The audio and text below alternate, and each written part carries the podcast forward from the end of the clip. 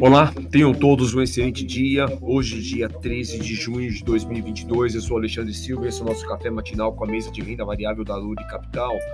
Nossa intenção aqui, como toda segunda-feira, é trazer aí mais um, uma visão do que deve ocorrer com o mercado durante a semana, as principais informações que devem sair, os indicadores econômicos, para que todos possam se preparar aí para isso, tá bom? Vamos falar um pouquinho antes sobre o fechamento da última sexta-feira. Na última sexta-feira, a S&P teve queda de menos 2,91, Nasdaq com queda de 3,52, Dow Jones com queda de 2,73. O índice DXY dólar, frente a seis moedas de países desenvolvidos, esteve em alta com 0,90%. Já o petróleo tipo Brent teve queda de 0,86, sendo negociado a 122 dólares e 1 cents, tá? Por barril.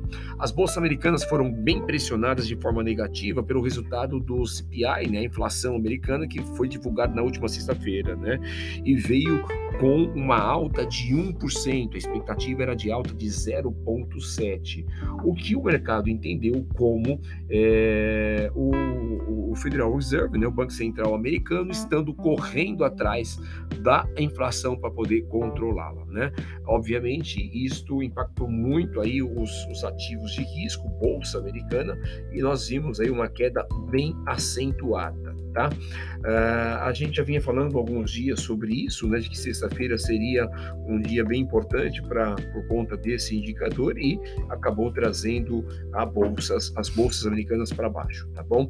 Falar um pouquinho aqui sobre China, né? China enfrenta uma nova onda de casos de Covid, né? Pequim registrou 46 novos casos no sábado, no dia 11, tá? Sendo que 210 pessoas foram diagnosticadas com a doença na última sexta-feira, dia 10, tá? A forma com que a China tem lidado com a pandemia nos últimos meses, é, através da política conhecida como Covid-0, é, acabou instituindo lockdowns rígidos né, para conter a disseminação do vírus, e esta, obviamente, é uma das responsáveis por instaurar um clima de pessimismo na economia do país e de forma é, mundial também. Né?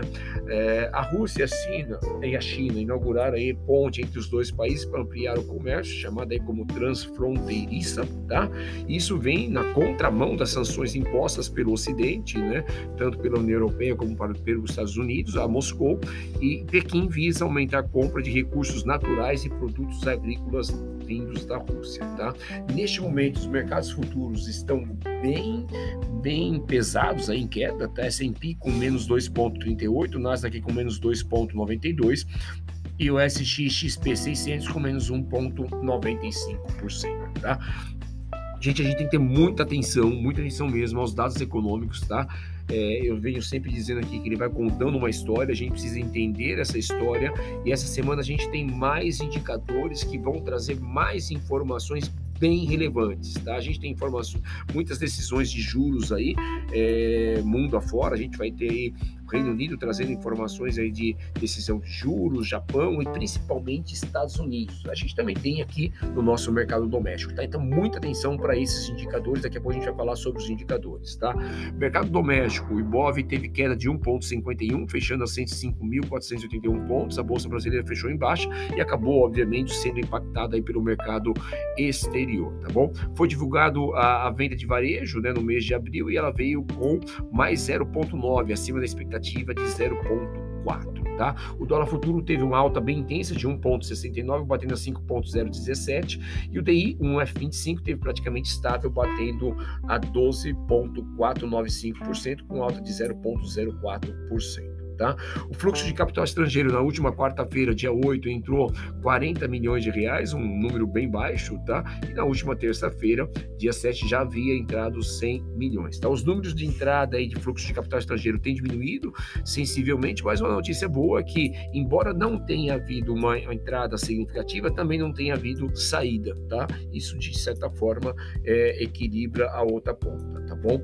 É, vamos falar aqui sobre os indicadores importantes para a semana. Então, a semana bem intensa de é, indicadores. A gente vai ter inflação lá na Alemanha, a gente vai ter produção industrial amanhã também é, no, na União Europeia, tá? E a gente tem um relatório da OPEP saindo na terça-feira. É bem importante porque, obviamente, todo mundo de olho aí na oferta de petróleo mundialmente, tá? A gente tem ainda na terça o índice de preços ao produtor lá nos Estados Unidos, tá? Uh, a gente vai ter na quarta-feira a produção industrial da Europa, então aí mais um indicador aí sobre como que anda aí o, a questão do, do, crescimento econômico lá na Europa, tá? A gente tem também na Europa a balança comercial, ainda na quarta a gente vai ter venda de varejo lá nos Estados Unidos referente a maio, a gente vai ter o índice de atividade econômica, o Empire States, referente a junho também na quarta-feira, além do estoque de petróleo bruto.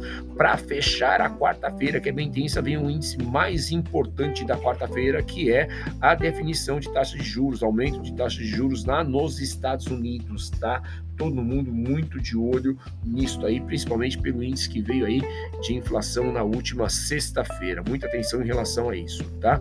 Fechando aí na quinta-feira, a gente tem ainda licenças de construção lá nos Estados Unidos, pedido de seguro-desemprego também nos Estados Unidos, e a gente vai ter na sexta-feira decisão de taxa de juros lá no Japão, tá? Além do índice de preços ao consumidor na Europa, tem o Powell fazendo na sexta-feira um discurso eh, e a produção industrial de maio lá nos Estados Unidos, também tudo na sexta-feira. Então a gente tem uma semana bem carregada com indicadores, muita atenção que tudo isso vai contar é, parte da história e obviamente o mercado vai seguir parte do que o, essa, essa história estiver nos contando, tá bom? Indicadores importantes aqui também para o nosso mercado doméstico. A gente tem o índice de preços, é, o IGP-10, tá? O índice de inflação referente a junho. Aqui na quarta-feira, a gente vai ter também a, na quarta-feira a decisão da taxa básica de juros, que sai depois do fechamento de mercado na quarta-feira, tá?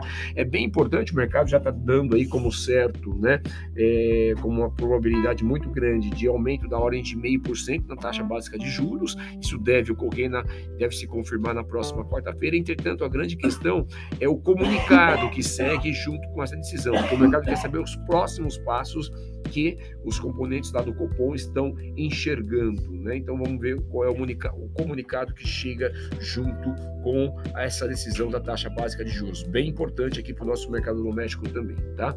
E obviamente não podemos perder de olho aí é, os riscos fiscais, né? principalmente os riscos fiscais. Hoje a gente tem aí segunda-feira às 15 horas, uma, o início da votação sobre a redução do ICMS é, sobre o combustível. Então, começa essa discussão. Tem algumas alterações frente ao, ao, projeto que saiu lá do Congresso. Então, se for aprovado, realmente deve voltar para o Congresso, o Congresso reavaliar essas alterações feitas pelo Senado. Então, muita atenção em relação a isso. Tá? Então, uma semana bem cheia, muita atenção em relação a isso. Tenham todos uma excelente semana, bons investimentos e um forte abraço.